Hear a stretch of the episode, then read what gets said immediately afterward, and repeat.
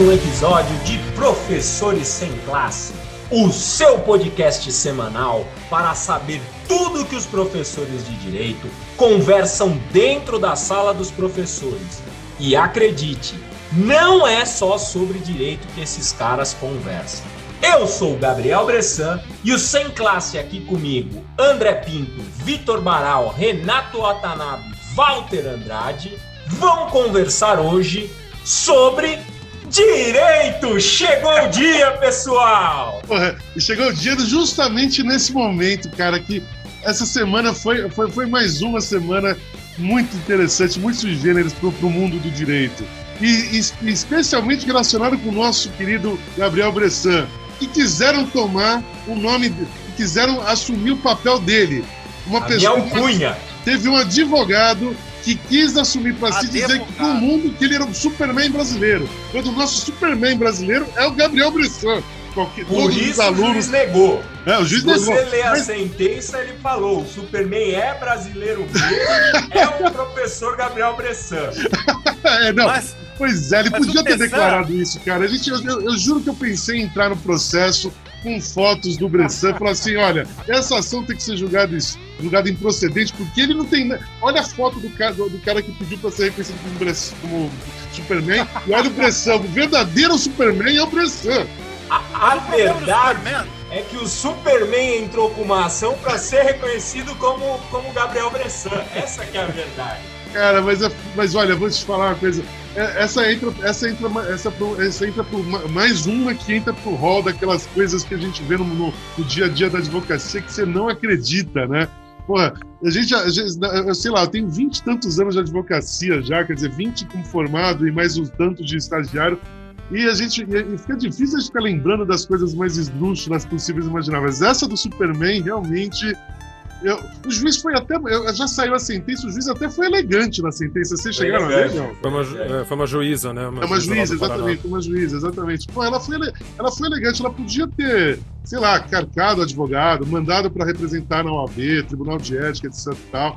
Mas ela foi, a decisão dela era totalmente técnica. Ela falou o seguinte: olha, eu não tenho, eu não tenho interesse, eu não tenho interesse, não, não existe Falta interesse de interesse no processo. Processual. Ela foi, ela, é, é isso. Falta é, de condições de ação, né? É, exatamente. Eu, eu não tenho condição de ação porque não tem interesse processual na, na, na prestação jurisdicional, né? Enfim, então Só que é isso que Ô Baral, desculpa, mas é Não, é isso fala. que me causa um pouco de espécie, porque ela vem com essa história de ausência de condição da ação, vai que o cara se empolga e tenta corrigir a falha da condição da ação e propõe, e propõe de novo. Pois é, pois é, exato. É eu fiquei me pensando nisso. Será que. Eu, eu, eu, fiquei me pensando nisso. Eu não vou citar nomes, por óbvio, etc. Acho que não cabe aqui, mas é só o fato concreto propriamente dito.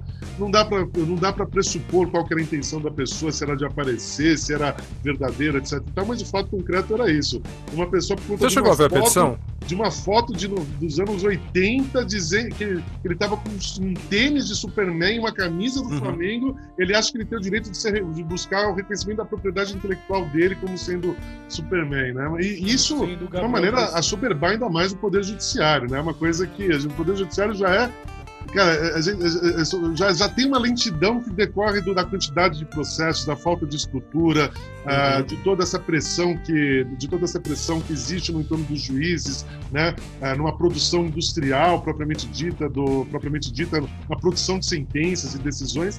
Aí você vê essas situações, é, é, é rir para não chorar, para falar a verdade, né? Não sei se ia comentar, Renato. Você, desculpa, te cortei. Não, só ia comentar isso mesmo, que eu acho que assim a, a juíza acabou optando por uma uma, resposta um pouco mais técnica, porque ela viu a petição e ela.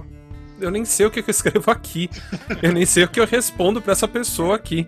Pois é. é. Ah, quer saber de uma coisa? Fala que não tem condição da ação, que aí se o cara for maluco e apresentar a petição de novo, uhum. né, pelo menos há a possibilidade na, de na distribuição cair contra a pessoa. Exato. Então ela empurrou o trabalho para outra pessoa também.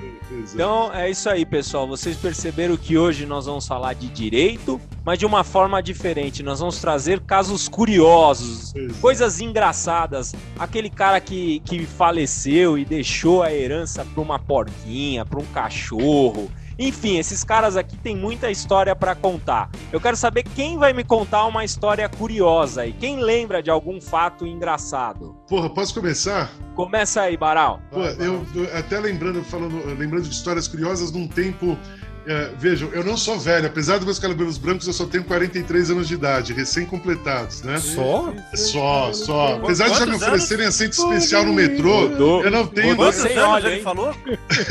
Trabalhou na lavoura, é que ele trabalhou na lavoura. Não, eu, não- eu acho que eu não entendi. Quantos anos ele falou? Eu tenho 80, 80 aqui? 43. 43. 43. Não. Quer que eu mostre o RG, porra? Depois, depois você mostra. Depois eu mostro. Mas, cara, eu tava lembrando, lembrando dessa história do Superman, me veio, a, me veio à memória uma história que, numa época que não existia nem internet ainda, a internet não era nada popularizada. Isso lá no final dos anos 90, começo dos anos 2000, de um caso que até, que, que, eh, que até entra num contexto que tinha, que, que, tinha uma, que tinha uma razão de ser. Né? O que aconteceu era um caso que ficou famosíssimo de um advogado próprio, também não vou citar o nome, que ele ficou revoltado com uma situação de um, do- da, da demora do Poder Judiciário na história, de uma, uma situação de um, de um processo que ficou um ano parado para dar um mero despacho saneador. Né? E aí esse, é, é, e acho que esse foi o primeiro, é, foi o pr- primeiro caso que para mim chegou que virou, viralizou, no que a gente chamou de viralizar, entrou, no, no- entrou todo mundo ficou sabendo, etc. Então, numa época que não existia celular, que não existia e-mail, era muito restrito, etc. e tal. E aí o que, que aconteceu? Esse advogado, esse advogado ele tinha um pressuposto que era muito, que era muito importante, que é, uma, é uma, uma das contradições próprias da justiça, que é a questão do tempo e da eficácia e da efetividade da prestação jurisdicional como um todo, né? E aí o que, que ele fez? Ele ficou revoltado, ele vinha no cartório, nada do processo andar, etc e tal, tudo mais, e quando deu um ano que aquele processo estava na conclusão para dar um mero despacho saneador, ele apresentou uma petição para o juiz dizendo algo mais ou menos do tipo: Excelência, eh, estou aqui, no- faz, faz- hoje completa-se exatamente um ano que esse processo está na conclusão por um simples despacho saneador de um pedido de uma ação simples de despejo contra o INSS e assim sucessivamente, e até agora nada, e assim, e a minha cliente é uma pessoa de idade, ainda não existia estatuto do idoso nem nada, e aí ele termina a petição fazendo toda uma com toda com uma, uma delicadeza e uma, uma, uma, delicadeza, mas ao mesmo tempo de uma verve crítica, né? Uma situação concreta, não uma, verve, uma, uma, uma crítica pessoal ao juiz, etc e tal, mas uma crítica às estruturas da sociedade como um todo. E aí ele termina a petição, né? é, com- é, ele termina a petição com dizendo mais ou menos o seguinte: então eu não posso me furtar a cantar a música que não quer calar. Parabéns para você nessa data querida. Muitas, muitas felicidades, muitos anos de vida para esse processo. E embaixo ele desenha um bolo de um ano com uma velhinha de um ano, etc e tal.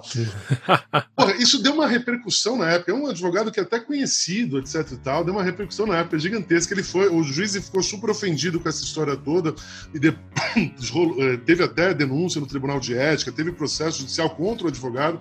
No final das contas, se, verificou, se viu, se decidiu até de uma maneira racional que a crítica dele não era pessoal ao juiz, mas à estrutura, às condições do Poder Judiciário, que a gente tem que reconhecer. eh, são estruturas que não, que não atendem às necessidades de demandas judiciais da, da nossa sociedade, quer seja 30 anos atrás, quer seja na nossa atualidade, né?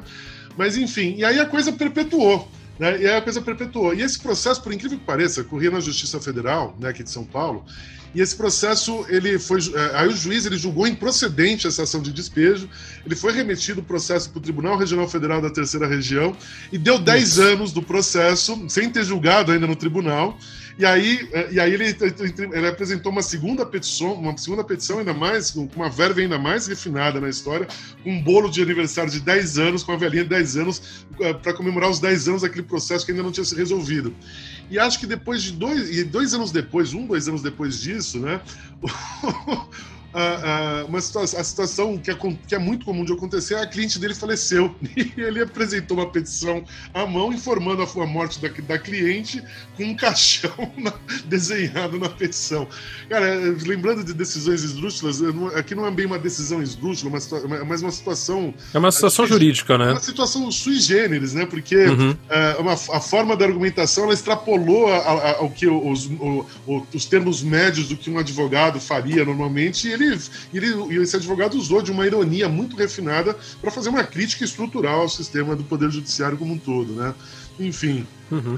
É mesmo porque é, vou- até vou fazer uma coisa que ó, quem, quem me conhece é, na- nas minhas aulas vai achar até estranho, que é fazer uma meia culpa pro juiz. né? Quem me conhece, quem, quem sabe da, da- quem assiste as minhas aulas, né? Quem me acompanha, Uhum. sabe que digamos que eu tenho uma certa antipatia pelo poder judiciário como um todo, né? Para não falar outra coisa, né?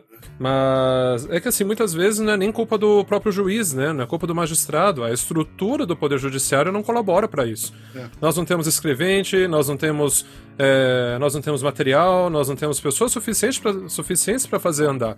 Ah, e mesmo a quantidade de juiz, se a gente parar para pensar, é uma quantidade baixa a quantidade Sim, de jogadores exato. que nós temos. A estrutura não colabora, né? É, é, é o que eu falo, Renatão. Eu falo o seguinte, eu, isso eu falo em aula para os meus alunos, inclusive, né? É, uhum. Que a gente tá, o nosso papel como operadores do direito, como todo, quer seja advogado, quer seja juízes, promotores, etc. Tal, a gente está sempre um, uma representação de interesses, a gente está avocando interesses de terceiros em nosso nome, né? E nesse sentido, uhum. eu, eu falo isso para os meus alunos diretos, especialmente no do processo. A gente não pode se é, a gente não pode se curvar a uma relação de poder propriamente dita, na, na, ainda que a aparência das estruturas dê nesse sentido. Eu sempre falo para os alunos uhum. uma, uma, máxima, uma, um pedacinho de um poema do, do velho poetinha, do Vinícius de Moraes, né, que outro dia até foi citado lá pelo Papa, no Papa Francisco, né, mas não esse, esse, pedacinho que eu falo para os alunos. Na advocacia, meus caros, a gente tem que ser cortês sem cortesia, doce conciliador sem covardia e saber ganhar dinheiro com poesia e não ser um sonhador. Eu sempre falo isso, que isso, isso não, é, é verdade, porque a gente está numa relação de poder, apesar da gente do, do, do, do, pensamento jurídico partir do pressuposto que poder está na norma, na realidade a, a, as relações de poder estão nas, nas, nas, relações interpessoais. Foucault já diria isso de uma maneira muito profunda, Sim. né? E, e, essa relação de poder é uma relação de dominante e dominado, sempre nessa relação, né? No direito penal mais ainda, você vê isso, Sim. né? Não, no direito falo... como um todo. A partir do momento que eu tenho uma pessoa que substitui a vontade das partes, Exatamente. é óbvio que eu tenho uma relação de poder. Então, por isso que, então, por isso que assim, eu, quando eu mencionei esse caso, porque me, me, foi um caso muito marcante né, na época, que toda a advocacia conheceu, etc e tal, mas exatamente como uma, como uma forma da gente pensar que o papel do operador do direito é representar interesses. Então, ainda que eu tenha uma relação de poder, eu tenho que dizer o que precisa ser dito de uma maneira sem, uhum. sem se acovardar, mas ao mesmo tempo buscando a conciliação dos interesses. Né? Isso que eu falo sempre para meus alunos, essa, essa máxima do poetinha numa prosa para viver o grande amor, né? enfim. Mas é isso. Ainda mais que, como, como você comentou da, da, da, parte, da parte penal, isso fica ainda muito mais sensível, porque no fundo, no fundo, eu estou falando da liberdade de uma pessoa. Claro, exatamente. Exatamente. Eu, tô, é, eu, sempre comento com os meus alunos que o direito penal acaba trazendo aquela sanção mais grave após a pena de morte, que, tirando o caso de guerra, não é permitido aqui no Brasil, uhum. que é a perda do tempo. Sim, que é a perda é, da, porque... da, da, autonomia da vontade, da liberdade Isso, né? Porque quando você limita a liberdade de uma pessoa, na verdade você está limitando o tempo dela. É um tempo que não volta. Você está deixando ela de viver. Se a gente entende que o ser humano é um ser humano político, é um ser humano então comunitário por essência, a partir do momento que eu tiro ele de circulação, eu estou aplicando uma pena cruelíssima, que é a pena de tempo, perda de é. tempo. É. Eu estou tirando parte da vida dele, né? E falando nisso, desculpa, eu tô falando demais hoje, mas falando nisso, a gente tem que comemorar o que a decisão recente do STF, que acabou de vez por todas com aquele argumento do com o argumento da legítima defesa da honra, para poder afastar a pena de, a pena de morte da, nessas situações de machismo que acontecem por aí fora, de, de machismo. Feminicídio. De, de, feminicídio, perdão. Uhum. Exatamente. Uhum. O que, que, você fala disso, pessoal? O que, que vocês falam disso? Bem, eu, eu vou falar assim, vou falar da. Primeiro um background um, um pouco mais é, que é um, um passo para trás, que na verdade é uma própria discussão a respeito da existência do tribunal do júri. Sim. Que já começa daí. Tudo bem, na, nas aulas a gente até comenta que o tribunal do júri ele nasce como uma forma de garantia do, do cidadão contra o Estado é, totalitário, lá em 1215, etc e tal.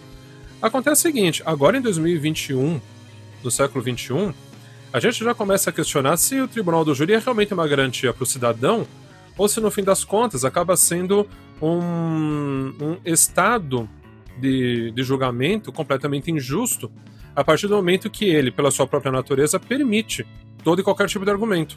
Porque qual a intenção? A partir do momento que eu entrego o julgamento para os meus pares, então eu não fico mais amarrado à ampla defesa do direito, mas à plenitude de defesa de qualquer argumento. Então eu até, fico, eu até brinco com os meus alunos, ah, no tribunal do júri, o conselho de sentença precisa justificar o voto? Não, não precisa, mesmo porque é até uma questão de segurança dos próprios jurados. Só que também é, o jurado olha pro Valtinho. O jurado se encanta com. Vai se apaixonar, né, com... hein? É, vai se apaixonar nosso... com o Valtinho. Minhas caras, Aí... meus caras, ele é nosso Pepe Ainda mais se ele cantar. Sim. Fizeram de réu, hein? Uhum. Aí, por exemplo, eu vou perguntar, eu vou até pergunto pro André. André, Você, enquanto jurado, teria coragem de condenar o Walter? Ja- Jamais, jamais. De jeito algum, não dá, não dá. Você... Então já, já fica essa primeira questão de pri- primeiro, o tribunal do júri, ele deveria existir ainda? Então já começa daí, já tem essa primeira questão, né? É, porque pela própria natureza do, do- do tribunal do júri, é, eu não poderia restringir a linha de defesa, a linha argumentativa, por conta da plenitude de defesa. E também pela natureza de eu estar sendo julgado pelos meus pares e não por um é, órgão técnico, né? Então já começa daí. Eu queria te interromper. Antes de você explicar a, a legítima defesa da honra, eu queria matar um pouco saudade das aulas de direito Se penal. você né, eu tava matar, faculdade. tribunal do júri. É. Matar É, saudade. aí a gente vai voltar de novo, a conversa não vai acabar nunca. Não, porque assim, das aulas de direito penal, eu lembro que tinham vários exemplos esdrúxulos também. Sabe, ah, o cara tá caçando, ele mira na onça, sem querer acerta a sogra. eu queria que ó, você desse ó, um peraí, exemplo. peraí, peraí. Tem uma queria- sensacional do Ah. cara que cai no barril lá de pinga e mata Isso. depois alguém, comete um crime. É, é. Cara, os caras viajam fabuloso, demais. né? Os professores de direito penal, eles viajam demais. Mas então eu queria que você desse um exemplo antes de Especialmente o Renatão, hein? Desse um exemplo da aplicação da legítima defesa da honra, quando era aplicável. Olha, explicasse vou, com um exemplo. vou fazer uma até uma, um loas, né? Fazer aqui um, um elogio. É, eu gostaria de recomendar, fazer aqui uma referência bibliográfica, então, já que vocês comentaram disso, é, é que agora eu não vou lembrar o título inteiro do, do livro, mas é, é um título um, um pouco grande, que foi publicado pelo IBC Crim, da Maria Cláudia Giroto do Couto, que ela é, é pesquisadora da Fundação Getúlio Vargas, e ela passou boa parte do mestrado dela pesquisando justamente é, a respeito de feminicídio e os argumentos utilizados nos tribunais, né? E ela comenta, quando, a gente tem a oportunidade de conversar com ela, de falar com ela sobre o que ela chegou a presenciar, o que ela chegou a pesquisar, a pesquisa foi antes da pandemia, então era- isso era muito mais fácil, né? Tinham casos assim, é, eu não, eu não sei nem o adjetivo, vocês que são mais criativos do que eu até acho que podem me ajudar com isso, mas, por exemplo, um dos casos que ela pegou, o cara. Era, era, um, era um fim de semana, o cara passou o sábado inteiro bebendo, jogando bola com os amigos dele na farra. Quando chegou a noite, lá por volta de 10 horas da noite, é, a mulher ainda estava terminando de fazer o feijão. O arroz estava pronto, a mistura, né? A gente que é aqui de São Paulo, a gente fala mistura, né? A, a guarnição estava pronta, né? E o feijão ainda estava terminando de cozinhar. Então ele completamente bêbado, completamente é, alterado e irritado com aquilo, ele acaba então pegando uma faca de cozinha e acaba matando a sua própria esposa porque o feijão não estava pronto. Isso E o advogado de defesa, e o advogado de defesa nos debates, nos debates orais da segunda fase do Tribunal do Júri, né, alegou justamente isso, a legítima defesa da honra, porque afinal de contas, ele tem o final de semana para descansar, porque ele trabalha, porque também tem muito dessa ideia, né, o, o Walter Baral, Ai. aquela ideia de, pô, o cara provém o lar, então ele trabalha de segunda a sexta, É. pô, então eu tenho o direito do fim de semana de lazer, eu tenho o direito ao final de semana para fazer o que eu bem quiser. E quando eu chego em casa, a comida não tá pronta, e o advogado usou justamente esse argumento. É, eu não vou lembrar agora se ele chegou a ser condenado ou não, mas a questão era o que eu estava comentando com o Baral.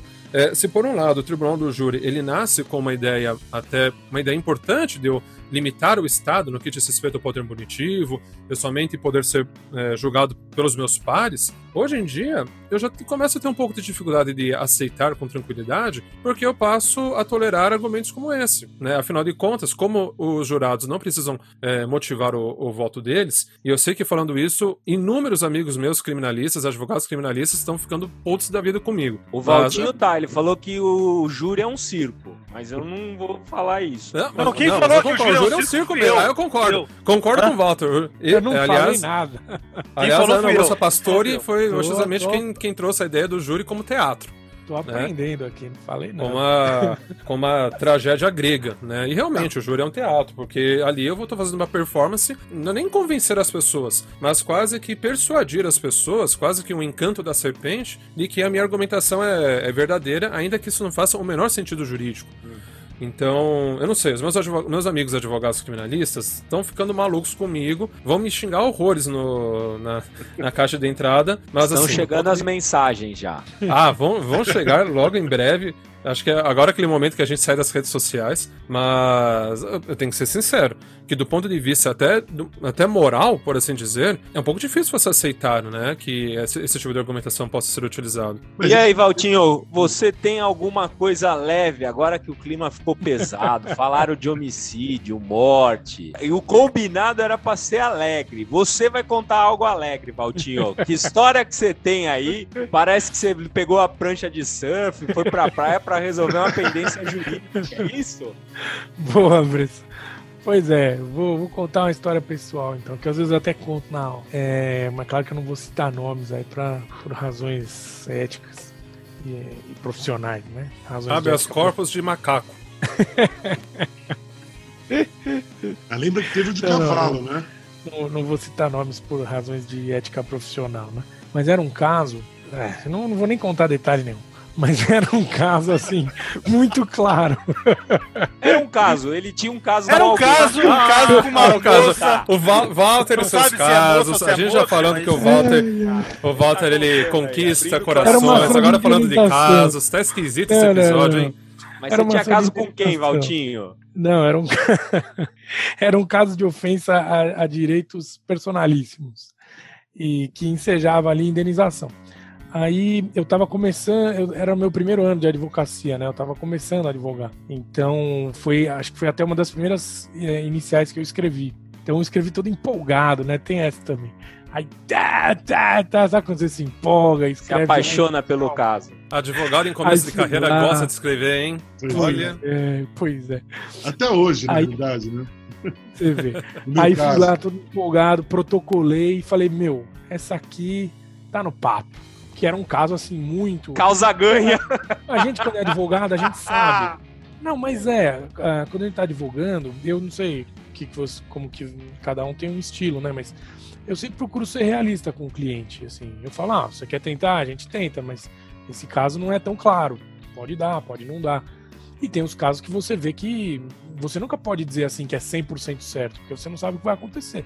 Mas tem casos que você fala, ah, esse aqui tem grande chance eu acho que se tudo correr normalmente, é, você ganha a causa e as perspectivas são essas, essas.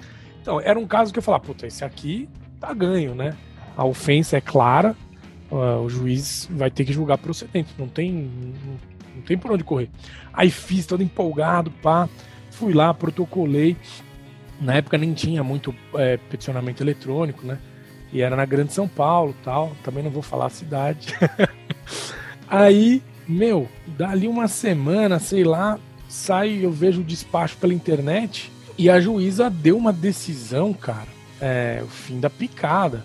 tipo, ela, ela, ela veio com um argumento competencial de que o caso não era com ela. E aí eu fiquei doido, falei, mas como assim? Aí parei, estudei o assunto tal, conversei com, com alguns colegas, e aí me enchi de brios. e no mesmo dia, eu tinha um monte de coisa para fazer. Mas no mesmo dia eu fui lá, escrevi um. Eu nem me lembro mais, faz. faz um tempo, livro. Faz, faz, uns 10 anos. Mas. É, Aquelas que, petições em mil páginas que o juiz lê em três dias. Aí os autos foram trasladados para outro juiz, né?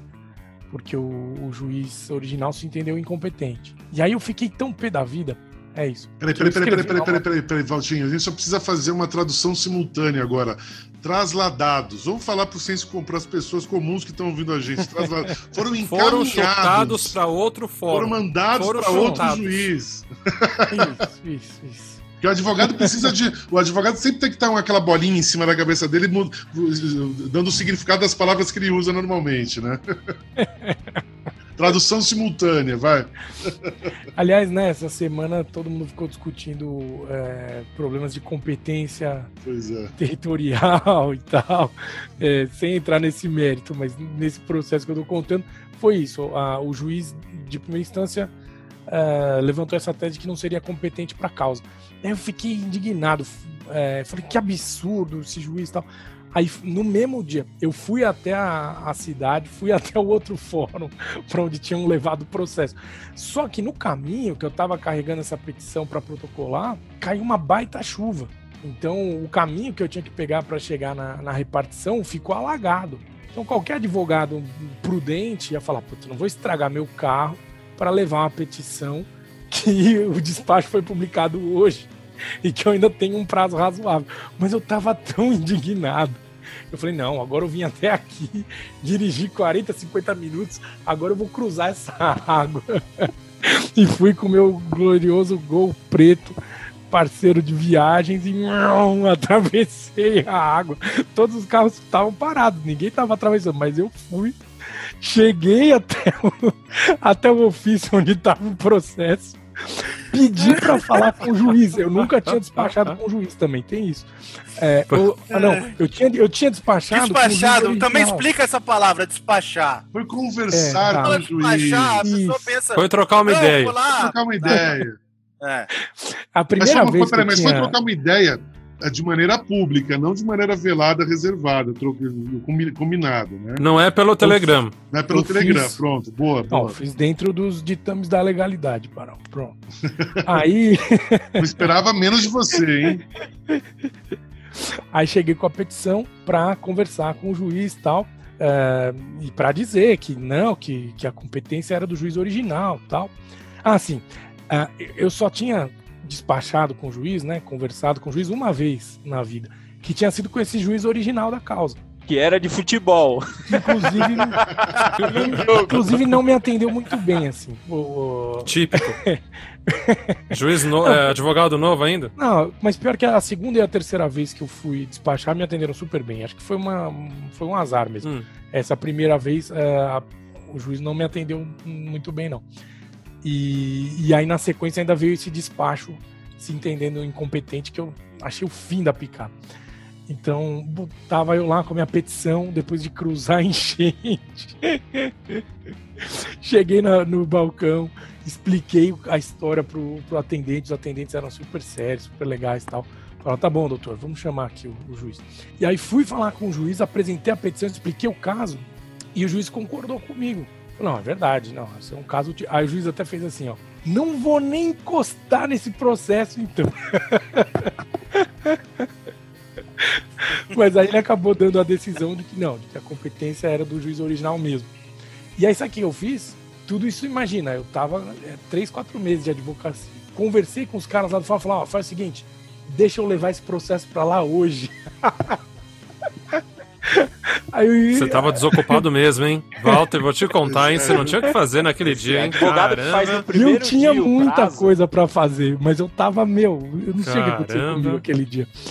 É, a história aconteceu há uns 10 anos também, então sei lá, pode ser que eu tô inventando ou trocando fatos aqui, mas é que eu me lembro foi mais ou menos isso. Aí eu peguei o processo, ainda tava chovendo, ainda tava com enchente, e toca o golzinho preto do Walter.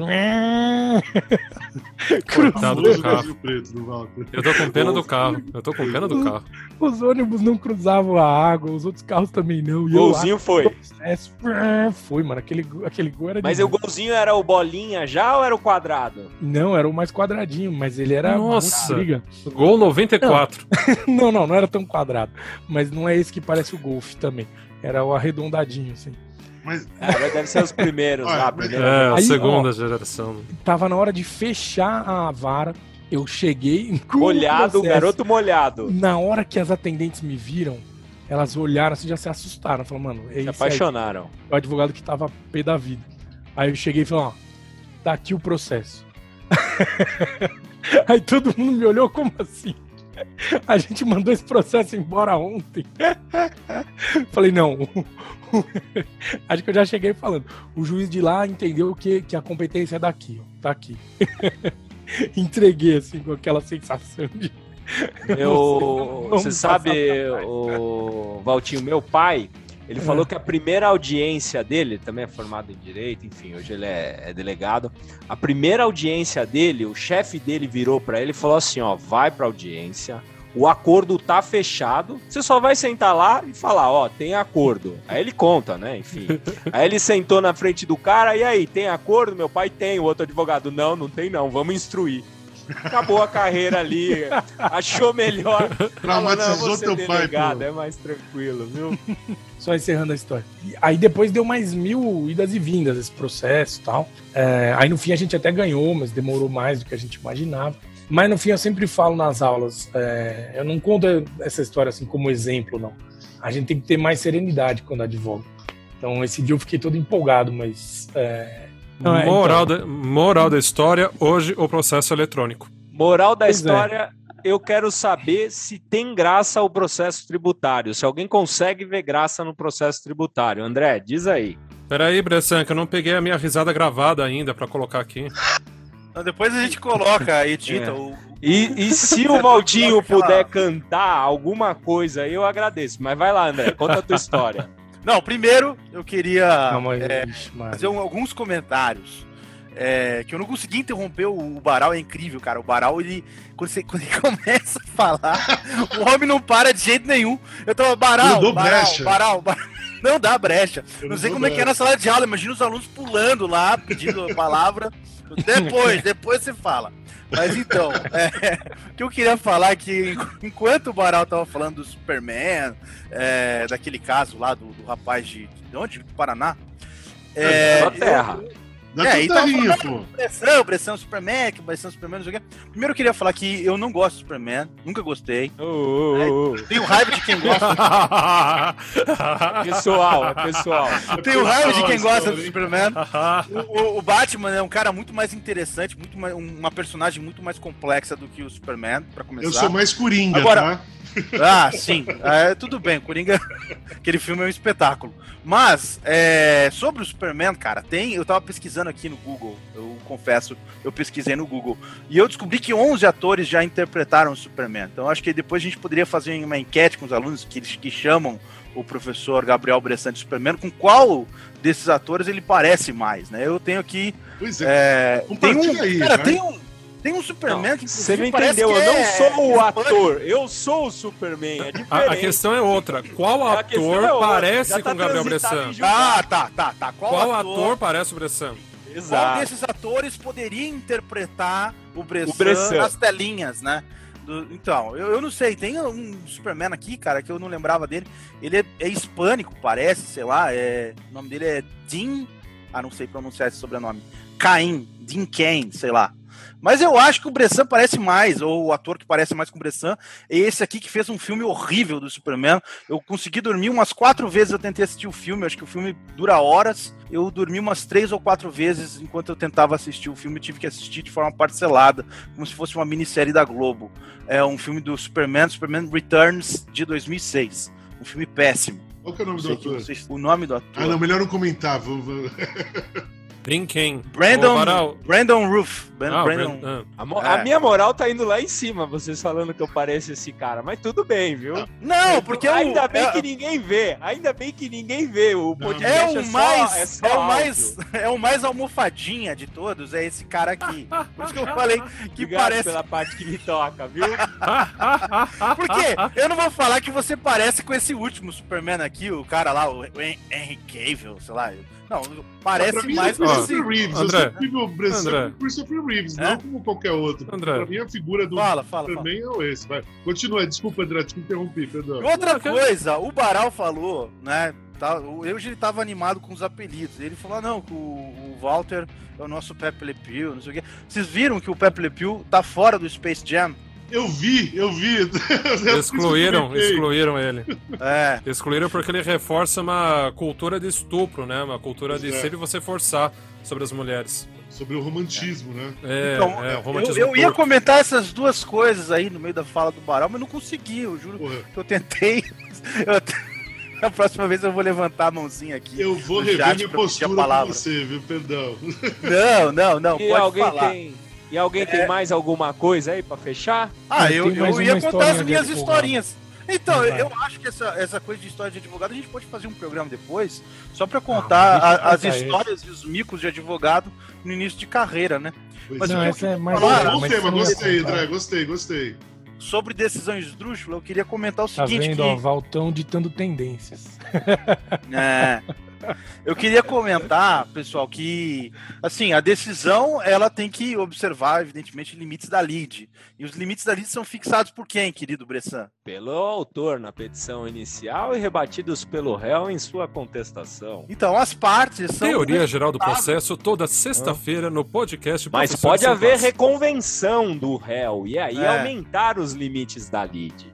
Então, e as partes elas são responsáveis, então, pelo por algumas coisas que acabam saindo do judiciário, né? Claro que o judiciário não vai se manifestar sobre é, quem é que tem direito à guarda do cachorrinho se as partes não procurarem. Você sabe que você. isso. Você falando isso, André, eu, eu sempre dou um exemplo na, na sala, né? E, e pegando o gancho até do Baral, que como ele não deixa a gente falar, eu pego o gancho Juntar agora. o Baral e o Mas, Bressan, ninguém fala mais nada.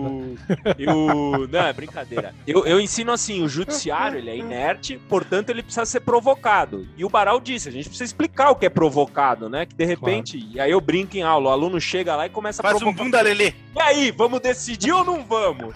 Não é Chega lá no gabinete e faz um né? bunda lelê pro, pro, pro juiz. Provocado Né? é ser chamado. É. Mas segue aí. Pronto, essa aí já vai ser Não, cortada então. também, né, André? O bunda lelê vai cortar. Não corta não, Wellington, não corta não. Lembra daquela, daquela propaganda do Cirizinho que fazia bunda lelê? Não lembro qual. qual... Foi a do século, foi a primeira do século, da, da Brahma, se eu não me engano, de uma cervejaria. Isso. Né? Né, né? Ah, as crianças que, que, que nos acompanham aqui do, do curso de Direito não vão entender nada, mas depois elas procuram no Google. Mas eu acho que de uma forma geral ninguém entende nada do que acontece nesse, nesse podcast aqui, viu? Agora, sobre a responsabilidade das partes, eu queria falar, cara, sobre o processo administrativo tributário, que tem um problema. É o seguinte, é, o crédito tributário ele é constituído com lançamento. Vou explicar rapidinho. É, ele é constituído com lançamento. E uma vez constituído o crédito tributário, é, a exigibilidade. então vamos cortar? Não, tô- Não, tô continua, zoando, continua. Tô zoando, pô. Zoando Não, não, não, não, não. Eu vi aqui o. Não, a gente pode só cortar essa, essa história. Não, aqui. vai, vai, vai, Bora, termina Bora, tô logo. Legal, tô legal, eu só te, tava Então- te zoando, pô. Então eu vou, eu vou voltar do começo e depois o Wellington edita lá. Não, não é pra editar nada, isso aqui é pra ser bagunçado. Puta merda. Então é o crédito tributário. Tá vendo? Não sou, só, não sou eu que corto o André, é todo mundo que corta o André, pô. Porque eu, eu deixo, eu, eu- as pessoas começam a falar. não Bora, André, bora. É uma puta confusão e do nada Tá. o Valtinho começa a cantar.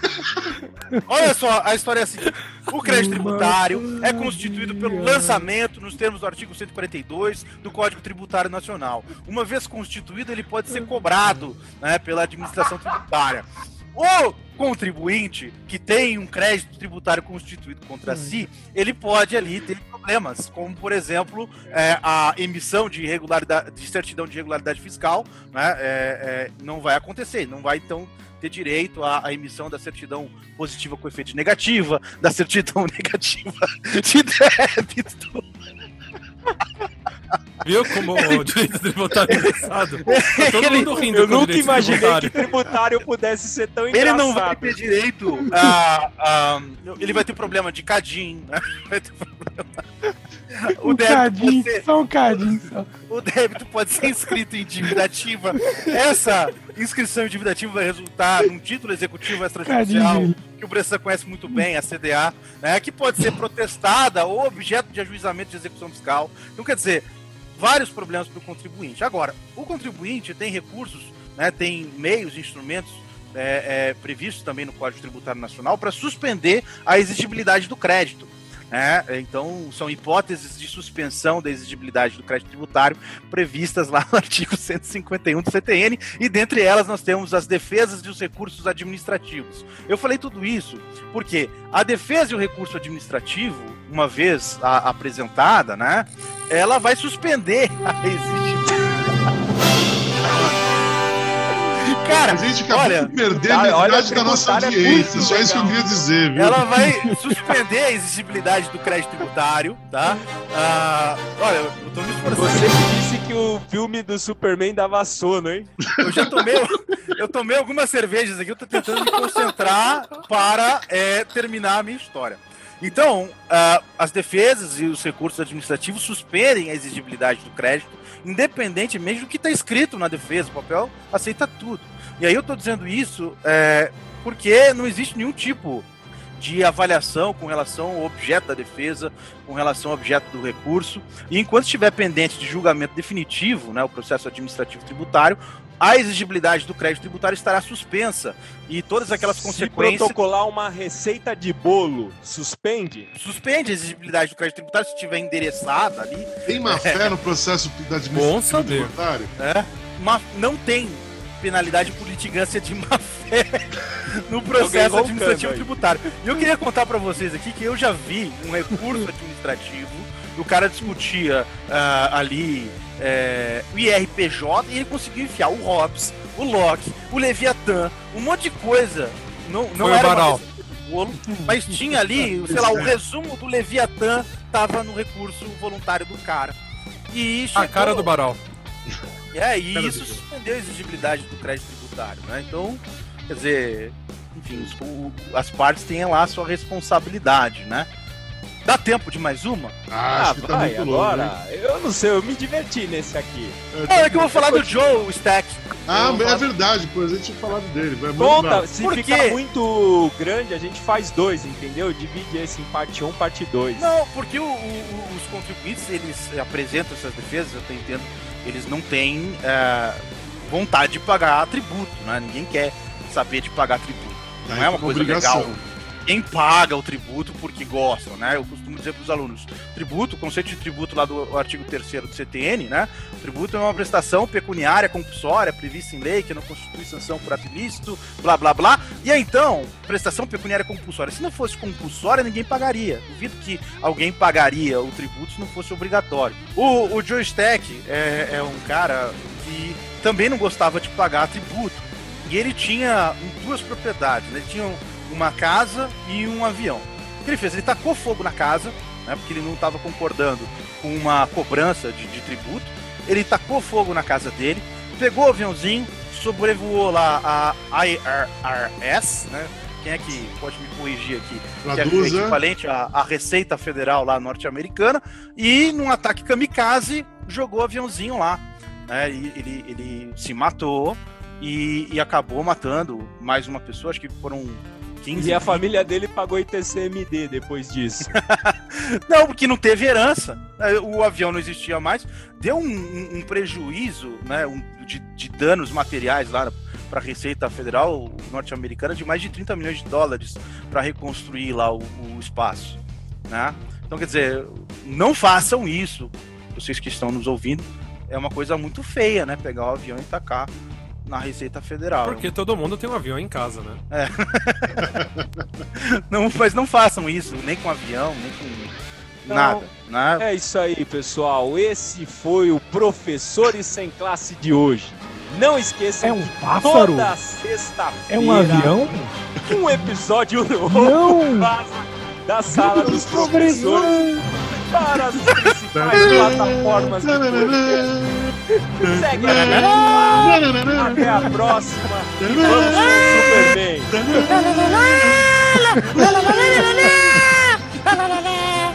Advoguem com serenidade, não façam o eu fiz nesse caso, hein? E não Abraço. joguem avião na Receita Federal. Tchau!